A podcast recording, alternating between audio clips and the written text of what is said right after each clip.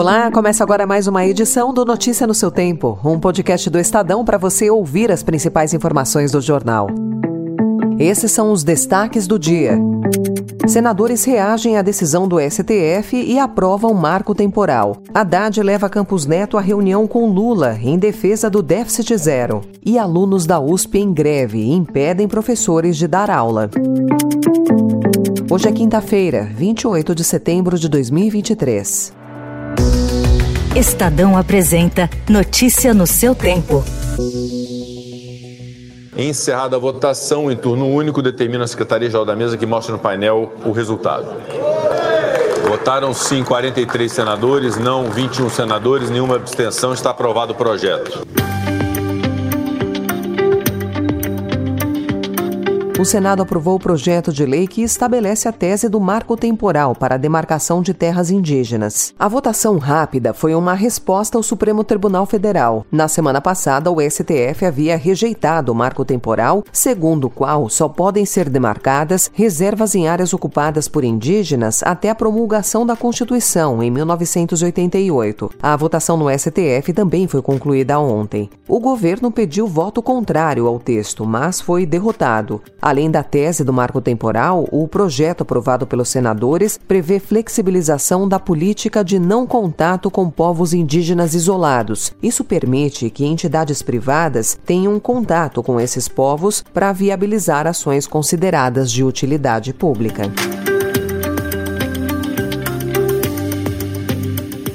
Estamos celebrando aqui o final da CPI MST, uma CPI que foi criada, como foi denunciado por todos nós aqui desde o início dela, de ter sido instalada sem ter um fato determinado.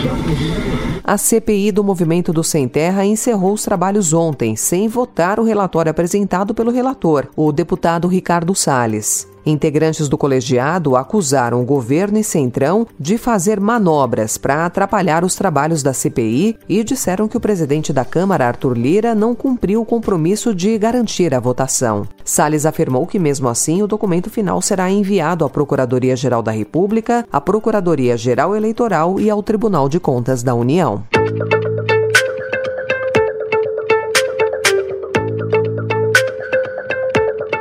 Isolado dentro do governo por setores críticos à meta de zerar o déficit fiscal no ano que vem, o ministro da Fazenda, Fernando Haddad, espera que o presidente do Banco Central, Roberto Campos Neto, se torne seu aliado na defesa do objetivo, junto ao presidente Lula e ao Congresso. Haddad foi o principal articulador do encontro ontem entre Lula e Campos Neto, a primeira desde que Lula assumiu o governo e depois de o BC ter retomado o ciclo de cortes na Selic. A relação entre eles é tensa. Lula já chamou Campos Neto de esse cidadão ao criticar a política de juros do BC. Não é possível que a gente queira que esse país volte a crescer com uma taxa de juros de 3,75%. É só isso que eu acho que esse cidadão, que foi indicado pelo Senado, tem a possibilidade de maturar, de pensar e de saber como é que vai cuidar desse país.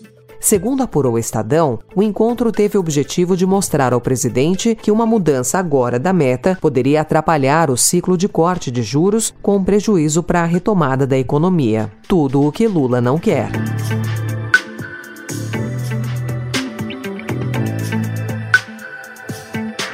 O Ministério da Igualdade Racial, comandado pela ministra Aniele Franco, comprometeu quase metade da verba de uso livre em 2023 com viagens de assessores e dirigentes. Até agora, a pasta empenhou, isso é, reservou para pagamentos, cerca de 12 milhões e meio de reais em 2023. Desse total, 6 milhões são destinados a pagar passagens aéreas e diárias dos servidores. Os dados foram levantados pelo Estadão, usando o sistema Siga Brasil, do Senado Federal. Em resposta à reportagem, o Ministério disse apenas que mais investimentos em políticas públicas estão programados, mas ainda não foram concretizados. A assessora de Aniele, demitida anteontem por ofensas a torcedores do São Paulo, fez 19 viagens em 2023, em média uma a cada 12 dias.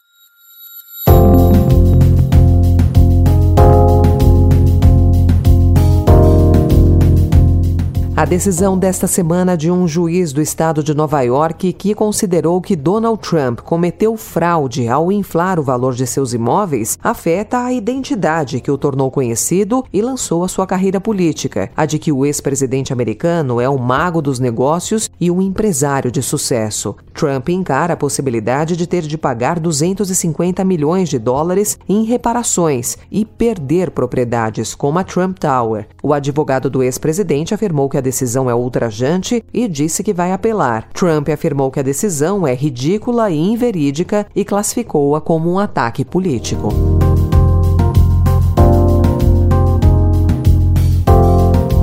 O Estadão também destaca hoje que, desde o início da semana, professores da Universidade de São Paulo, da USP, estão sendo impedidos de entrar em alguns prédios da instituição por alunos em greve. A manifestação foi aprovada no dia 19 deste mês. A pauta principal é o atual déficit de professores. A USP perdeu 818 entre 2014 e 2023. São 15% a menos, sem que tenha sido alterado o número de alunos, resultado de anos de crise financeira e do período período de pandemia, quando não foram autorizadas novas contratações. A reitoria autorizou a contratação escalonada de 879 professores até 2025 e adiantou o processo, mas a maioria dos novos professores só deve chegar no ano que vem. A diretoria disse em nota ser inconcebível que docentes sejam impedidos pelos estudantes de ingressar em seu local de trabalho. Notícia no seu tempo.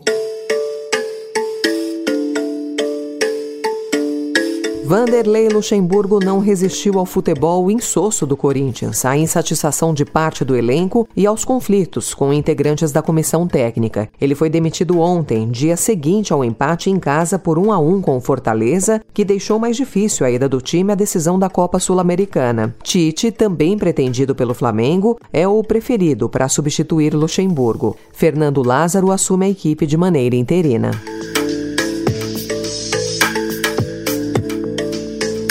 Para encerrar, a decisão da Anvisa de autorizar a Fundação Hemocentro de Ribeirão Preto, em parceria com o Instituto Butantan, a iniciar um ensaio clínico no país com um medicamento especial à base de células geneticamente modificadas. A pesquisa é considerada mais um avanço no tratamento contra o câncer hematológico e a agência espera rapidamente incorporar o tratamento ao Sistema Único de Saúde. A seleção dos pacientes que farão parte do estudo ainda está sendo definida.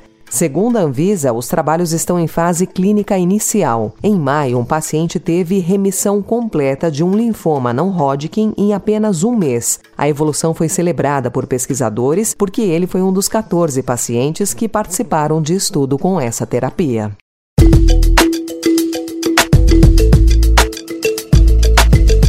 Essa foi mais uma edição do Notícia no seu tempo, com a apresentação e roteiro de Alessandra Romano, produção e finalização de Mônica Herculano. O editor de núcleo de áudio é Manuel Bonfim. Obrigada pela sua escuta até aqui e até amanhã.